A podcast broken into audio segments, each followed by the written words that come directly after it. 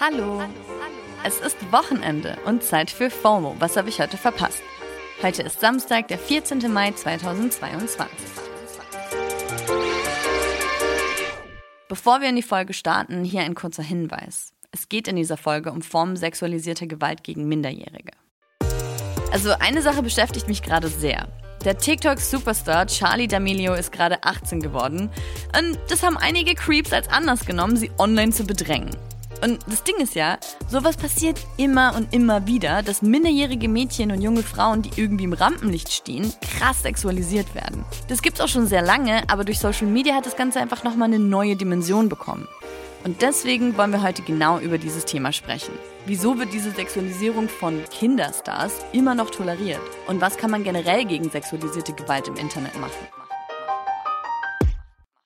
This episode is brought to you by Shopify. Whether you're selling a little or a lot, Shopify helps you do your thing, however you cha-ching. From the launch your online shop stage, all the way to the we just hit a million orders stage. No matter what stage you're in, Shopify's there to help you grow. Sign up for a $1 per month trial period at shopify.com slash special offer, all lowercase. That's shopify.com slash special offer. Ich habe es ja gerade schon kurz gesagt. Charlie D'Amelios 18. Geburtstag war ein großes Thema in den Socials. Da haben wir hier bei FOMO ja auch drüber gesprochen. Falls ihr es nicht gehört habt und damit wir alle auf demselben Stand sind, fasse ich es nochmal kurz zusammen. Zum 18. Geburtstag hat es gerade zu Posts und Tweets geregnet, die einen OnlyFans-Account von Charlie gefordert haben. Und darüber hat es dann eine riesige Diskussion auf Twitter zwischen Creeps und Fans gegeben, die outgecallt haben, wie eklig das ist, dass so viele auf ihre Volljährigkeit hinfiebern. Es gab sogar Countdowns auf Twitter und Reddit, die auf das Datum runtergezählt haben. Die Sexualisierung von Minderjährigen ist natürlich ein sehr heikles Thema und deswegen freue ich mich, dass ich heute super kompetente Unterstützung von Celine Sturm von der Opferhilfsorganisation Weißer Ring habe. Sie ist dort für den Bereich Kriminalprävention zuständig. Hi Celine, bevor wir loslegen, kannst du uns den Begriff Sexualisierung kurz einordnen? Sexualisierung kann eine Form von sexualisierter Gewalt darstellen und diese beginnt dort, wo die Grenzen des sexuellen Selbstbestimmungsrechts überschritten werden. Dazu zählt auch die unerwünschten sexuelle Ansprache Jugendlicher durch fremde oder auch bekannte Personen in Social Media, aber auch Demütigungen und Beleidigungen, die häufig das Aussehen von Mädchen und Frauen betreffen sowie Vergewaltigungsdrohungen, aber auch sexualisierte Belästigung, sei es zum Beispiel in Form von Grooming, Stalking oder unaufgeforderte, verschickte Penisbilder. Und grundsätzlich kann diese Form von Gewalt jede, aber auch jeden im Internet treffen. Aus dem Jahresbericht 2020 von Jugendschutz.net geht hervor, dass die Hälfte der registrierten Verstöße gegen den Jugendschutz auf Social Media stattfinden. Auf Plattformen wie zum Beispiel YouTube werden ja auch Videos von Minderjährigen massenhaft sexuell kommentiert. Und das gleiche gilt ja auch für TikTok. Und oft trifft es eben junge Frauen, die irgendwie Fame sind, von vielen gesehen werden, über die offline und online viel gesprochen wird. Und besonders problematisch wird das halt, wenn diese Frauen noch nicht mal Frauen, sondern noch minderjährig sind. Ein paar Monate vor Charlie D'Amelio ist zum Beispiel auch Millie Bobby Brown 18 geworden. Sie kennt man vor allem durch ihre Rolle als Eleven aus Stranger Things. Und in den Kommentaren zu ihrem Geburtstagspost war die Mut irgendwie so, ja, jetzt braucht man sich ja nicht mehr zurückhalten mit den sexualisierenden Kommentaren. Auf Reddit haben Leute sogar ein Not Safe for Work Subreddit ab 18 erstellt, der mehr als 6000 SubscriberInnen hatte und an Millis 18. Geburtstag öffnen sollte. Das Subreddit wurde aber noch vorher von Admins gelöscht. Und ich meine mal ehrlich, wenn mutmaßlich erwachsene Männer darauf hinfiebern, dass endlich jemand volljährig ist, damit sie ohne schlechtes Gewissen sexy Bilder von ihr anschauen können, dann hatten sie diese Gedanken ja schon vorher. Über eine Minderjährige. Die Schauspielerin Emma Watson hat das mal ganz gut auf den Punkt gebracht, als sie über Paparazzi-Fotos von ihrem 18. Geburtstag erzählt hat. Sie war ja auch einfach schon mit elf Superfame durch ihre Rolle als Hermine bei Harry Potter. In einer Rede zum International Women's Day hat sie mal gesagt, ich erinnere mich, dass ich an meinem 18. Geburtstag von meiner Geburtstagsparty kam und Fotografen sich auf den Bürgersteig gelegt und Fotos von unter meinem Rock gemacht haben, die dann am nächsten Morgen auf der Titelseite einer englischen Boulevardzeitung veröffentlicht wurden. Wenn sie die Fotos 24 Stunden früher veröffentlicht hätten, wären sie illegal gewesen. Aber da ich gerade 18 geworden war, waren sie legal. Minnie Bobby Brown spielt ja auch schon seit sie 12 ist 11 und mit 13 war sie dann Teil einer Aufzählung von einem Lifestyle-Magazin mit dem Titel YTV is sexier than ever. Wundert halt keinen, dass sie schon zu ihrem 16. Geburtstag das ja in ihrer Caption auf Insta hatte. Es gibt Momente, in denen ich frustriert bin über die Ungenauigkeit, die unangemessenen Kommentare, die Sexualisierung und die unnötigen Beleidigungen, die letztlich zu Schmerz und Unsicherheit bei mir geführt haben. Und mein Podcast Guilty Feminist hat sie jetzt darüber gesprochen, wie anders sie mit 18 behandelt wird. And so I think it's just a very good representation of what's going on in the world and how young girls are sexualized. Um, and so I have been dealing with that and but have also been dealing with that for forever. Also sie sagt quasi, dass die Art und Weise, wie sie eben von klein auf schon sexualisiert wurde, leider gut zeigt, wie junge Mädchen generell in der Welt sexualisiert werden. Celine, kannst du was dazu sagen, ob so eine Sexualisierung auf Social Media auch bei in Anführungsstrichen normalen bzw. halt nicht berühmten Minderjährigen stattfindet? Ja, also es gibt Studien, die zeigen, dass viele Minderjährige bereits persönliche Erfahrungen mit sexuellen Übergriffen im Netz machen mussten. Und das hat eben auch Konsequenzen, was die Nutzung angeht.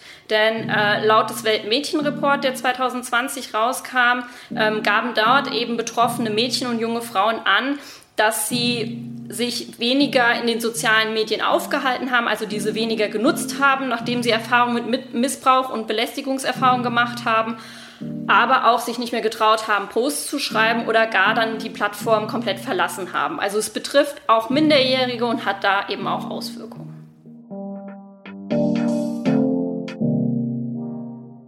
Wir sprechen hier jetzt viel von weiblich gelesenen Kindern und Teenstars und Celine hat ja gerade auch den Weltmädchenreport in dem Zusammenhang erwähnt. Und natürlich gibt es auch männlich gelesene Kinder und Teenies, die sexualisiert werden. Keine Frage. Aber die Körper von marginalisierten Menschen sind in unserer Gesellschaft einfach einer ganz anderen Gewalt ausgesetzt. Der Schauspieler Cole Sprouse zum Beispiel wurde so mit 13 zusammen mit seinem Zwillingsbruder durch die Disney Channel Sitcom The Sweet Life of Zack and Cody berühmt. Er sagt selbst in einem Interview mit der New York Times, die jungen Frauen auf dem Sender wurden in einem viel früheren Alter als mein Bruder und ich sehr stark sexualisiert, sodass es absolut unmöglich ist, unsere Erfahrungen zu vergleichen. Celine, wenn einem sowas passiert, was hat man denn für Möglichkeiten als Betroffene dagegen anzugehen?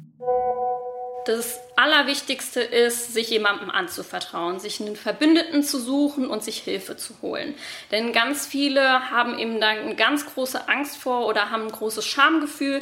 Deswegen ist es beispielsweise sehr hilfreich, wenn man sich an Familie oder Freunde wendet oder an eine andere Vertrauensperson, um eben gemeinsam dagegen vorzugehen. Und dann kann man Beweise sammeln, beispielsweise durch Screenshots. Ähm, man kann aber auch seine Privatsphäre-Einstellungen bei den Social-Media-Accounts abändern. Kommentare und äh, Benutzer können auch bei den Plattformbetreibern gemeldet werden oder auch ähm, andere Nutzer eben blockiert werden.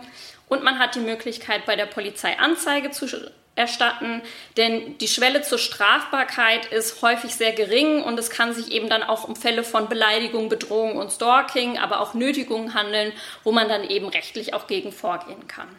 Ich finde es super gut zu wissen. Also am besten immer Screenshots von übergriffigen Kommentaren, DMs etc. machen, damit man im Ernstfall Beweise an der Hand hat. In der FOMO-Wochenendfolge zu Cybermobbing und digitaler Gewalt haben wir ziemlich ausführlich über die aktuelle Gesetzgebung gesprochen und wie man gegen Online-Hate-Speech vorgehen kann. Wir verlinken euch die Folge mal in den Shownotes.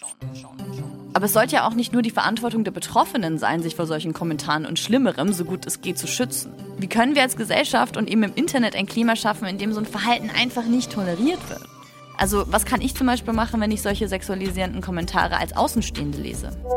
Wenn ich sowas sehe, dem Betroffenen bzw. der Betroffenen Hilfe anbieten, zum Beispiel indem ich Hilfestellen nenne sich einmischen und Gegenrede leisten, denn Gegenrede ist ein Gegengewicht zu sexualisierter Gewalt. Und man kann eben auch die Mitlesenden aktivieren, Gegenrede zu leisten, indem man sie aktiv anspricht und auffordert, eben diese äh, Gegenrede zu leisten. Und Beweise sammeln. Auch hier gilt natürlich, man kann auch Nutzer blockieren oder Kommentare melden, Anzeige entstatten bei der Polizei oder sich auch an eine Meldestelle wenden. Eine Liste von solchen Meldestellen verlinken wir euch in den Show Notes. Es ist ja leider aber oft so, dass Hasskommentare oder eben sexualisierte Gewalt im Netz unkommentiert bleiben. Wie kann man einen Beitrag leisten, dass sich das ändert? Das Wichtigste ist erstmal als positives Beispiel voranzugehen und Gegenrede zu leisten, aber auch andere dazu aufzufordern. Darüber hinaus ist auch von besonderer Bedeutung, dass darüber gesprochen wird und dass dieses ganze Thema überhaupt erstmal sichtbar wird, um eben auch Betroffenen die Möglichkeit zu geben, dass sie sich Hilfe holen können, dass sie eben da auch gesehen werden. Denn es wurde immer mal wieder beobachtet, dass gerade sexuelle Belästigung, die von anderen gesehen wurde im Netz, ähm, sehr negativ wirken kann, da diejenigen dann dieses Verhalten sehen, wenn keiner Gegenrede leistet, sie dann eben auch dieses Verhalten eher akzeptieren und das dazu sorgen kann, dass eben gerade junge Userinnen und User selbst äh, sich nicht mehr wehren oder im schlimmsten Fall selber zu Täterinnen und Tätern werden. Ja, von Unbeteiligten zu TäterInnen. Leider ist es ja vor allem in Fällen sexualisierter Gewalt so, dass gerade Opfern die Schuld gegeben wird. Du hättest halt nicht so sexy tanzen sollen, kein Wunder, dass dir jetzt Leute Dickpics schicken. Diese Dynamik hat auch einen Namen. Victim Blaming. Celine, was kann das in Betroffenen auslösen? Victim Blaming ist ziemlich fies, denn es führt dazu, dass es Betroffenen häufig psychisch noch viel, viel schlechter geht und ähm, sie viel länger brauchen, um sich Hilfe zu holen, weil einfach Wut, Ohnmacht und Scham dadurch gefördert wird. Und was man bei diesem ganzen Victim Blaming-Thema dann auch ignoriert, ist nämlich, dass die Schuld immer beim Täter liegt und niemals beim Opfer. Danke, Celine. Genau diese Dynamik findet sich immer wieder in den Kommentarspalten in den Socials. Zum Beispiel auch bei Charlie D'Amelio. 2020 war sie 15 und war im Urlaub auf den Bahamas und hatte bei TikTok Videos im Bikini gepostet. Und in den Kommentaren hieß es dann quasi als Ausrede für übergriffige Kommentare, ja, du tanzt aber halt auch zu sexy Musik. Zur selben Zeit gab es auch einen Distrack mit einem sexuellen Joke über sie. Wie gesagt, da war sie gerade mal 15. Und damals hat sie dazu das hier auf Twitter geschrieben. Diese erwachsenen Männer, die es lustig finden, unangemessene Dinge zu sagen und sich über eine 15-Jährige lustig zu machen, sind respektlos und erbärmlich. Die meisten dieser Leute sind erwachsene Männer. Werdet erwachsen und hört auf, Jugendliche zu sexualisieren. Das ist nicht lustig, das ist ekelhaft. Aber das sind halt alles vereinzelte Beispiele für ein riesengroßes Problem, gegen das immer noch nicht genug getan wird und über das immer noch nicht genug gesprochen wird. Kinderstars wie Millie Bobby Brown, Charlie D'Amelio oder Olivia Rodrigo und davor Emma Watson, Natalie Portman, die Olsen Twins und so weiter und so weiter sind ja nur sehr prominente Beispiele dafür, was insgesamt in der Gesellschaft passiert. Und damit sich das ändert, ist es einfach wichtig, da bewusst hinzuschauen. Ich glaube, aus Celines Antworten konnte man schon raushören, wie wichtig es da ist, auch in den Socials Stellung zu beziehen und auch die Betroffenen nicht alleine damit zu lassen.